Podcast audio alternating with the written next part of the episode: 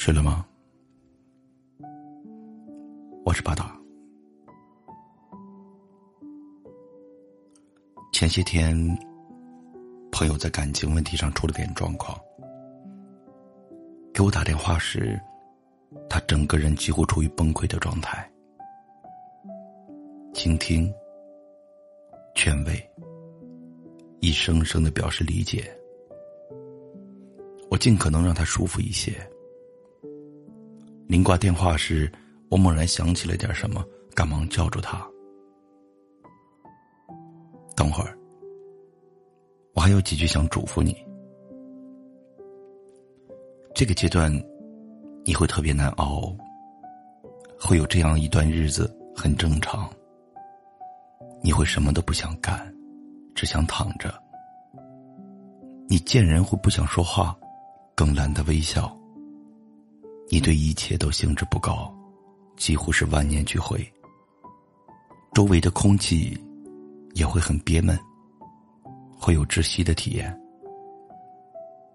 但是无论怎么样，你一定要记得提醒自己：能干点什么，就正常去干点什么，别让自己彻底的冷冻起来。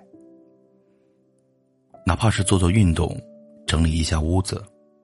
或者同事喊你的时候，能尽量正常的回一嘴，就回一嘴。总之，别让自己彻底的停转。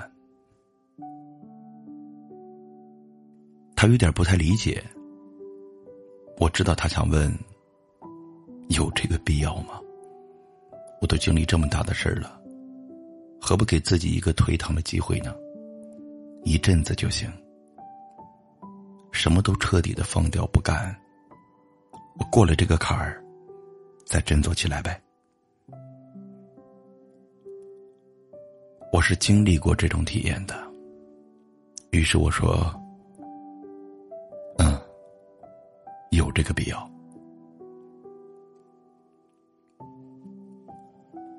读小学三年级的时候，家里买了第一辆自行车，新奇，激动。特别想学。一般孩子学汽车都有父亲在后座把着位置，扶着，以免孩子中途慌乱，摔个膝盖破皮。当时在乡间的崎岖的小路上学车的时候，我的父亲也在身后，但是只是叮嘱了一些方法，就不怎么管我了。父亲说。你待会儿骑上去，俩脚要记得蹬蹬子，什么都能忘，这个别忘。车头歪了，俩脚要继续蹬。心里害怕了，俩脚还是要继续蹬。颠簸了，不稳了，俩脚还是要蹬。总而言之，甭管出现什么情况，脑子一片空白，你的两个脚也要蹬蹬蹬，千万不能停。坦白的讲，父亲上面所说的各种状况，我一个没落，全中。屁股刚往车座上一坐，车把就开始不听使唤，像是倔强的黄牛吃了摇头丸我几乎就要失控，想跳下来重新来。只听见父亲在身后一声暴喊：“蹬！”一咬牙，一闭眼。卯足了劲儿一发力，我和车荡出去了好远，上路了。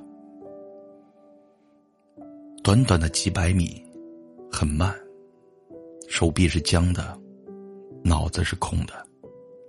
车把又摇晃了几次，拐弯的时候尤其棘手，颠簸的跟眼珠子都要掉出来一样，心脏跳到了嗓子眼儿。但甭管怎样。我就认准了一个死理儿，只要车还没有彻底的倒下，脚就要再蹬几下。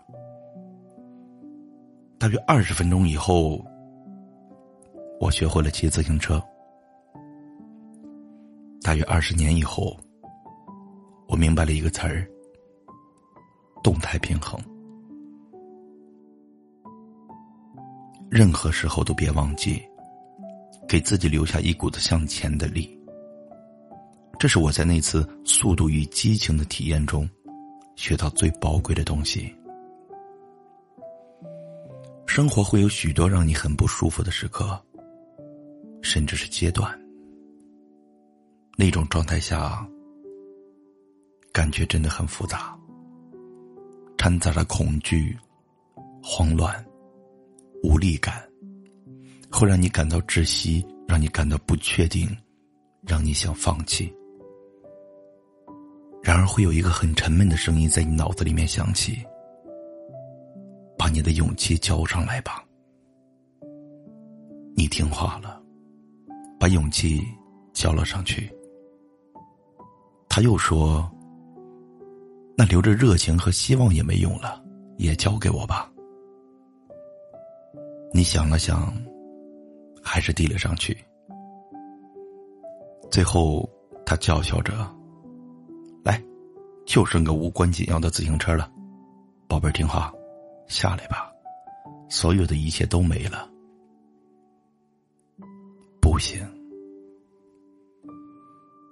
哪怕你暂时失去了勇气和热情，自行车也不能叫，你还是要蹬，哪怕很慢，也要蹬。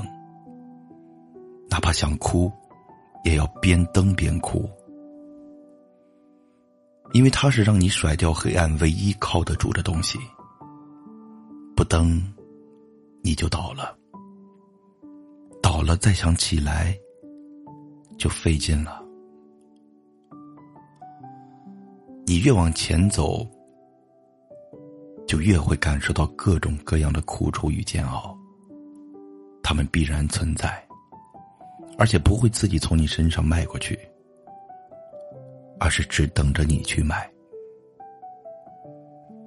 迈的时候，步伐沉重，肌肉酸疼，没人安慰，无数可爱的人儿在终点等着你。